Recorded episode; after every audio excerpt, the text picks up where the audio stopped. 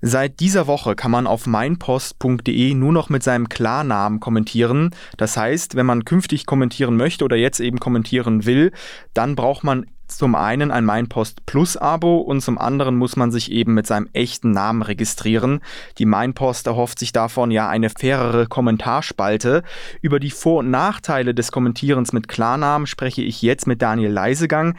Er ist Politikwissenschaftler und Co Chefredakteur bei netzpolitik.org. Guten Tag, Herr Leisegang. Guten Tag, Herr Bock. Können Sie grundsätzlich den Schritt der Mainpost denn nachvollziehen? Also sagen wir so, ich kann sehr gut nachvollziehen, dass man etwas gegen die Debattenkultur im Internet unternehmen möchte. Die ist ja bisweilen wirklich unterirdisch und das sehen wir jeden Tag, wir alle in den Kommentaren unter Artikeln, aber auch in den sozialen Netzwerken. Der Haken ist nur, ich glaube, dass die Klarnamenpflicht hier wenig bringt. Diese Forderung gibt es seit Jahren und seit Jahren machen wir die Erfahrung, dass der Klarname wenig bis gar nichts am Hass ändert oder die Qualität äh, oder die Fairness nach oben schrauben würde. Ganz im Gegenteil. Und ich glaube, es ist vielmehr der Versuch, diese Klarnamenpflicht einzuführen, ist vielmehr der Versuch, da eine technologische Lösung äh, herbeizuführen für ein gesellschaftliches Problem. Und dass dieser Versuch seit Jahren scheitert, hat mehrere Gründe und die zeigen sich, glaube ich, auch sehr klar wieder im Fall der Mainpost. Hm, ja, so ein Stück weit wird es ja damit begründet, wer eben eine Meinung zum bestimmten Thema abgibt, der soll eben halt mit seinem Namen da auch dazu stehen. Also ich glaube natürlich in einem öffentlich jetzt nicht im Internet würde man ja wahrscheinlich auch immer sagen, ich bin der und der und ich vertrete die und die Meinung zu dem und dem Thema. Im Internet ist es ja meistens dann anonymer. Können Sie grundsätzlich das nachvollziehen, wenn man sagt, okay, wenn man seine Meinung abgibt, dann eben halt auch mit seinem Klarnamen? Äh, auf den ersten Blick scheint das plausibel, ja, natürlich. Ähm, aber das ist gar nicht die Frage, die die Mainpost tatsächlich ja umtreibt. Sie will ja die Qualität der Kommentare erhöhen. Sie will mehr Fairness, sie will weniger Attacken. Ähm, und das kann man ja erstmal, wie gesagt, nachvollziehen. Aber das wird sie mit der Klarnamenpflicht nicht erreichen. Wir haben ja seit Jahren einen äh, zunehmend rechten Diskurs, der von rechten Hetzern bestimmt wird im Internet. Und das tun ja auch diese Menschen mit Klarnamen, ja, in den sozialen Netzwerken oder auch bei Telegram. Und das hält sie nicht davon ab. Und das sind im Zweifel auch auch Dinge, die strafrechtlich verfolgt werden müssten, aber das macht halt niemand. Die Polizei ist damit völlig überfordert, die Strafverfolgungsbehörden sind damit überfordert und insofern äh, glaube ich nicht, dass das viel zu irgendwas führt. Das ist eher ein Allheilmittel und man glaubt, dass es da friedlich ist. Ich glaube, da müssten ganz andere Methoden ähm, herangezogen werden. Hm, was würden Sie denn vorschlagen? Naja, ich glaube, man muss sich, ähm, man muss sich erstmal bewusst machen, selbst wenn ich die Klarnamenpflicht habe im Fall der Mainpost, dann muss ich ja immer noch moderieren. Und das ist das A und O. Das heißt, ich muss entscheiden, welche Kommentare dürfen freigeschaltet werden und welche nicht. Das machen wir bei netzpolitik.org jeden Tag. Das machen auch andere Medien. Und das ist erstmal unabhängig davon, ob ich einen Klarnamen habe oder nicht. Und ich glaube, der Mainpost geht es tatsächlich um was anderes. Da komme ich gleich vielleicht nochmal zu. Aber der andere Punkt ist, Rechte, gerade Rechte, wissen im Internet, wie sie Dinge formulieren, ohne dass sie ähm, ausgeschlossen werden, ohne dass diese Moderation, dass eine Moderation die stoppen muss. Ähm, das wird dann geschickt ähm, umgangen, das eigentliche Thema. Es wird äh, anders formuliert und dann ist es nicht strafbar und im Zweifel wird die Moderation da auch nicht, nicht einhaken. Insofern ähm, glaube ich, wird das das nicht stoppen. Der Punkt ist, der ganz entscheidend ist, ist, dass wir Gegenrede brauchen. Und diese Gegenrede, gerade bei Kommentaren, die sehr scharf sind, die mitunter bestimmte Bevölkerungsgruppen angehen und so weiter, die werden dann nicht erfolgen, wenn die Personen, die die Gegenrede machen, befürchten müssen, dass sie anhand ihres Klarnamens dann drangsaliert werden, verfolgt werden. Und das haben wir auch jeden Tag, ja. Und das ist der ganz grundsätzliche Punkt, der von Herrn Kahn, dem Chefredakteur und anderen übersehen wird ähm, bei der Mainpost. Anonymität bietet auch Schutz, nicht nur mit Blick auf den Datenschutz, ja, das ist das eine, aber auch vor Diskriminierung, Benachteiligung. Und das passiert eben auch in Dörfern, auf Arbeitsplätzen, in Schulen und so weiter und so fort. Und das vergisst Herr Kahn leider bei dieser Entscheidung. Und ich glaube, aber eine, eine Sache ist ganz entscheidend. Ähm, und darauf, das rückt die Mainpost in ihrer Entscheidung so ein bisschen in den Hintergrund ähm, Sie knüpfen ja einen Abozwang an die Moderation. Das heißt, ich muss ein Abonnement der Zeitung haben, um dort ähm, Kommentare abgeben zu dürfen. Und damit habe ich natürlich ein klares Ausschlusskriterium. Und das ist der eigentliche Punkt, was Sie machen. Das heißt, wenn sich jemand daneben benimmt in den Kommentarspalten, dann kann ich diese Person ausschließen. Und da das an ein Abo geknüpft ist, kann diese Person sich nicht ohne weiteres ein neues Konto eröffnen und dann weiterpöbeln, sondern ähm, sie müsste ein neues Abo abschließen unter einem anderen Namen und müsste dann neue, könnte dann neue Kommentare ähm, einfließen lassen auf der Seite. Und das ist eigentlich die Methode, die sie da machen. Jetzt ist die Mainpost, es ist ja praktisch ihre eigene Seite. Es wäre jetzt ja vielleicht nochmal was anderes, wenn sie ihre Facebook-Kommentare, sage ich mal, anders regulieren ähm, oder wenn sie Beiträge auf Facebook, da muss man ja auch immer drauf schauen. Grundsätzlich, Sie haben es schon angesprochen, zum einen aus Ihrer Sicht führt der Schritt nicht zu höheren Qualität bei den Kommentaren und zum anderen eben klar, wenn man eben immer mit seinem Klarnamen kommentieren muss, dann hat es wahrscheinlich ja auch einfach Nachteile, weil man dann als Person, wenn man vielleicht auch einfach ja etwas teilt oder vielleicht auch bei irgendeinem Thema Insider-Informationen hat, dass man dann immer die Befürchtung hat, ja, ich könnte ja von irgendjemandem vielleicht schneller angegriffen werden oder irgendwie verunglimpft werden.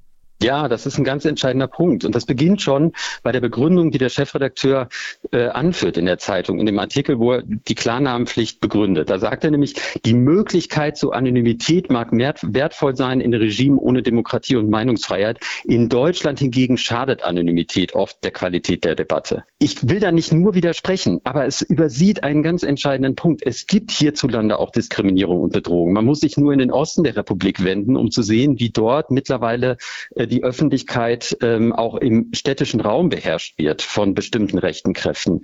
Und ich glaube, so ein Satz kann nur ein Chefredakteur sagen, der Diskriminierung, Benachteiligung nicht täglich ausgesetzt wird. Und die Menschen, die Minoritäten sind, die Diskriminierung erfahren, für die ist Anonymität ein Schutz. Und dieser Schutz wird ihnen praktisch genommen. Und das ist in, auch in einer Kommentarspalte in einer Zeitung, äh, die ja ein Teil öffentlicher Raum ist, ähm, ist das leider auch gegeben. Was glauben Sie denn, woran liegt es eigentlich grundsätzlich, dieses Phänomen? Wir erleben das selbst auch bei uns, wenn wir Beiträge auf Facebook teilen, selbst wenn es eigentlich ein Thema ist, wo es eigentlich nichts dran auszusetzen geben würde, gibt es immer so diesen bestimmten Teil, der dann eben aber sehr laut ist und sehr laut eben seinen Unmut kundtut oder auch was vielleicht gar nicht zum Thema hat, dann irgendwie noch irgendwie was Rassistisches oder so vielleicht noch mit, mit reinbringt. Woran liegt das, dass das im Internet eigentlich so weit verbreitet ist, gerade beispielsweise auf Plattformen wie Facebook oder Twitter?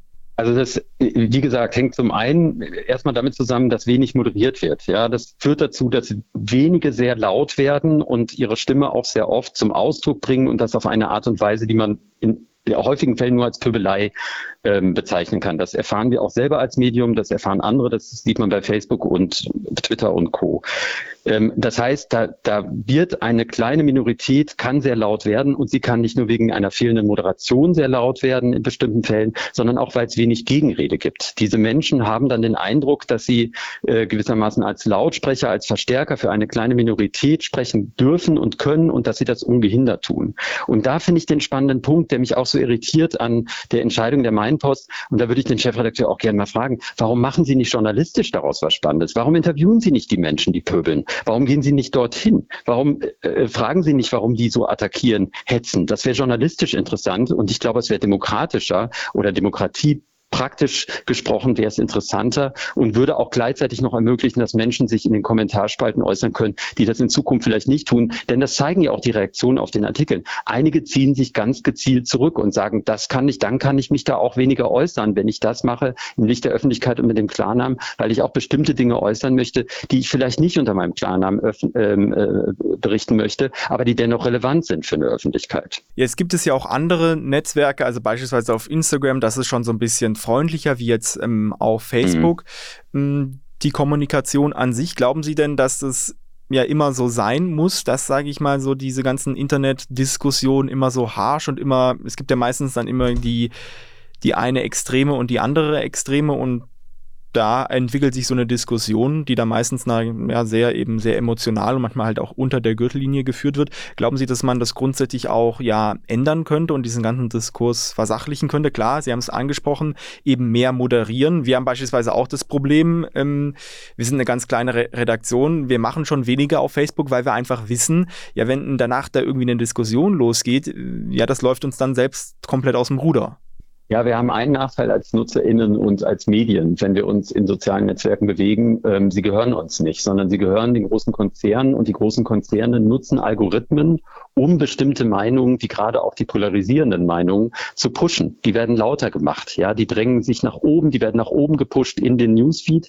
Die lesen wir dann und darauf reagieren wir dann. Und der Grund ist, dass wir länger in diesen Netzwerken bleiben. Und Ihre Frage, was können wir dagegen tun, ist, wir müssten eigentlich diese Algorithmen abschaffen. Denn es gibt Netzwerke, soziale Netzwerke und Medien im Internet, Plattformen, die eben nicht so polarisiert sind, wo nicht die Hetze stattfindet. Mastodon ist seit Monaten im Gespräch, da findet das nicht statt. Warum? Auch weil dort kein Algorithmus im Hintergrund agiert, der diese Meinung so lautstark werden lässt. Das ist nämlich auch ein grundlegendes Problem an dieser Architektur dieser Netzwerke. Insofern sind wir dem auch gewissermaßen ausgeliefert und wir können sie auch nicht mal filtern. Wir können ja nicht als NutzerInnen hingehen und sagen, okay, ich möchte jetzt bestimmte Meinungen nicht mehr hören, die polarisieren, sondern die werden durch diese Algorithmen, durch eine fehlende Moderation, durch eine fehlende ähm, Verfolgung durch die ähm, Strafermittlungsbehörden, wird das alles noch gefördert. Und da sind wir gewissermaßen ein wenig machtlos. Man kann sich, und die Bewegung gibt es ja, ist aber dann auch vielleicht ein anderes Thema, aber die Bewegung gibt es ja in kleinere Netzwerke zurückziehen, ähm, wo eben Algorithmen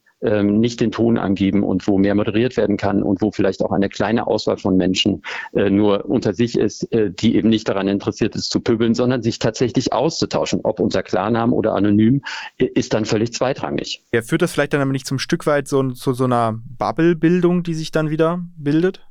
Also das führt zu kleineren ähm, sozialen Netzwerken. Ich habe von dieser Filterblasen-Debatte ähm, oder die gibt's ja auch seit zehn Jahren. Das heißt, ähm, es, es, ziehen sich Menschen in ihre Filterblasen zurück, wo sie sich gegenseitig in ihren Meinungen bestärken und dann lauter werden.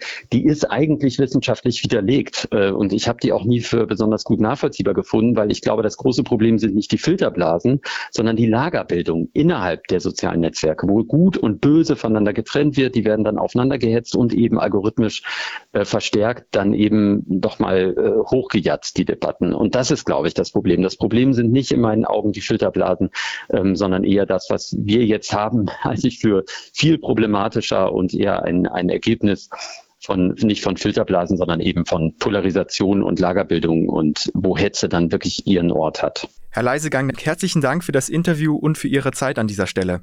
Gerne.